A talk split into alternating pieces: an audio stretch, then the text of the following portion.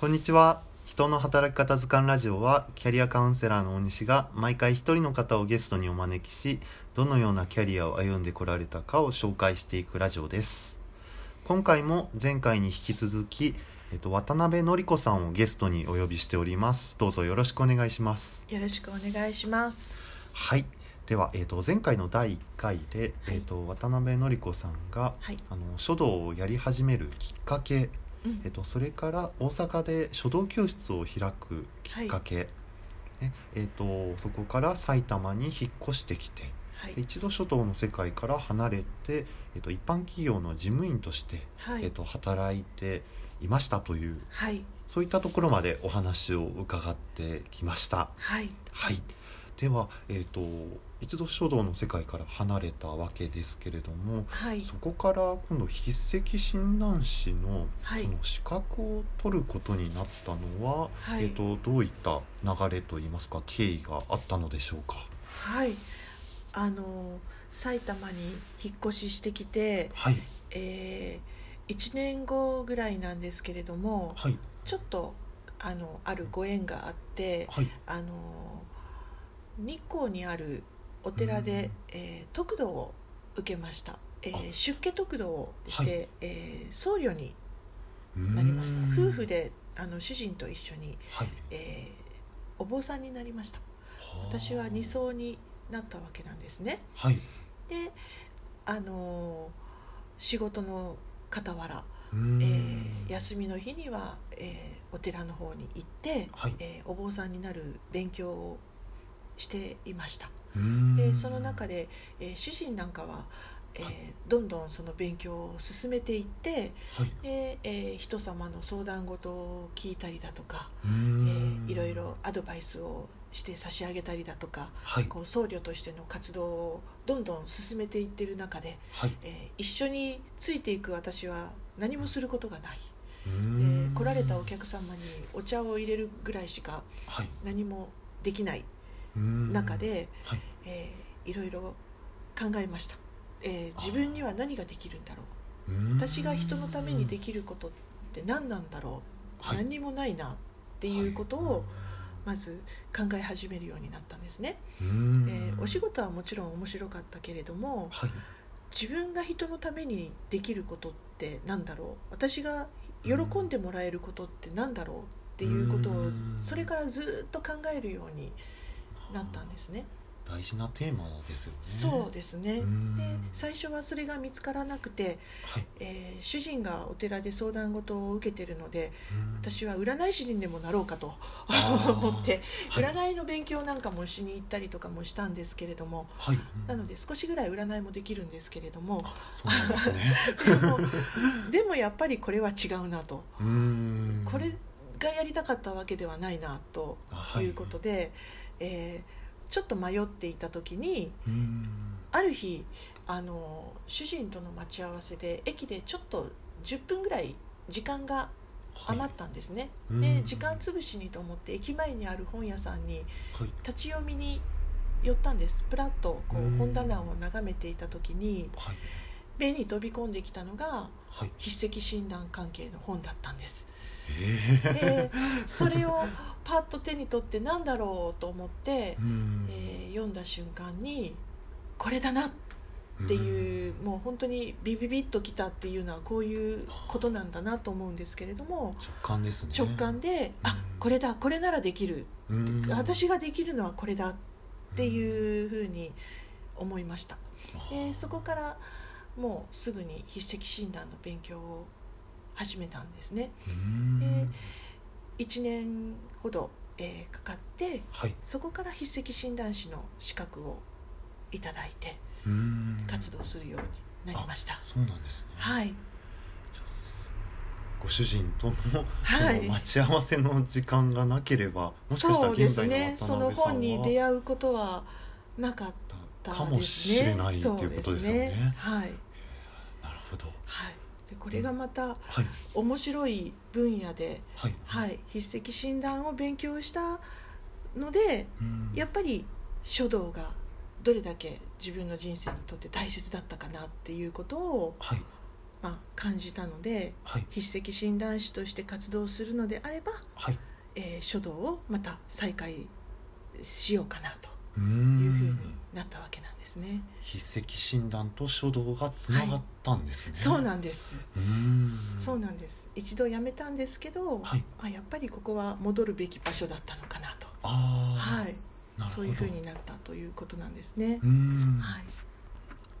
なるほど。そうだったんですね、はいでは、えー、と筆跡診断士の資格を取られてからはそのまま書道教室もすぐに開設することになったんでしょうか？そうですね。あの資格を取って、はい。えー1年ぐらいかけて、えー教室が開設できる準備を、あ始めました。はい、そして、はい。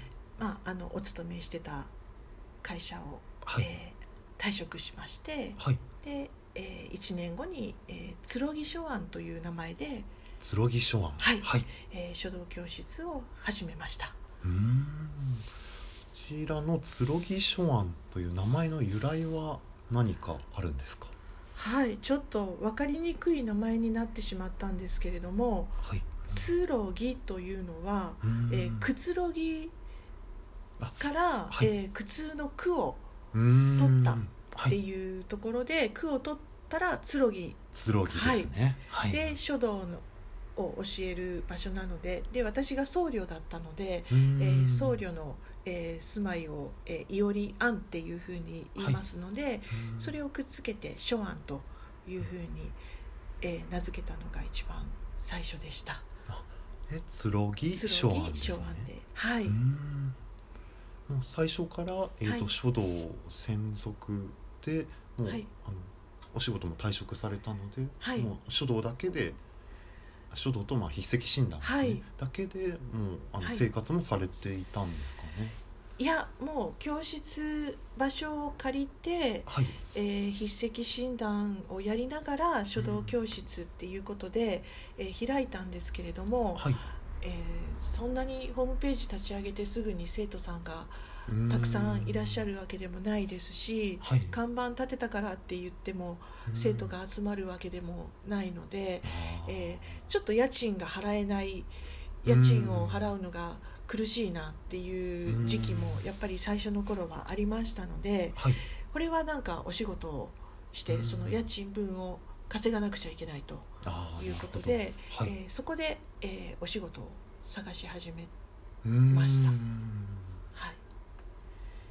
どのようなお仕事をされたんですか？えーとですねまず最初は、えースーパーのレジでもしようかなと思ってはいたんですけれどもはい。えーもともと事務の仕事を好きでやっていたので、えん。ー午前中だけ事務のお仕事をさせてくださいっていうことで、はい。えー薬局関係のあお仕事に、はい。えー飛び込みました、でえー午後からはちょっと教室があるので、はい。えー働けないんですっていうことで午前中だけお仕事させてくださいっていうことで、え面接を受けに行ったんですね。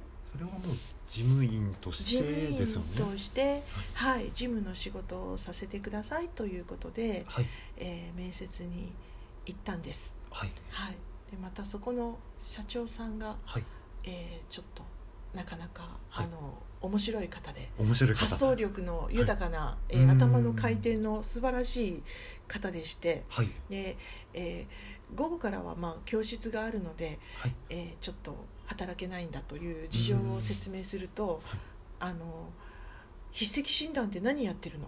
という質問をいただきまして。はいで、えー筆跡書かれたその文字からうん。その人の性格や行動の傾向が分かるんだというようなことをお話ししましたらそれ面白いねと言っていただき、で、はい。えーその場にいたあのスタッフの方の筆跡を持ってこられて これはどうだって その場で面接じゃなくて筆跡診断をその場で、えーあややってみたところ、はい、うんそれが当たってるということで。うーんあの面白いと。はいで事務じゃなくてあの筆跡診断士として雇うとへいうふうにー。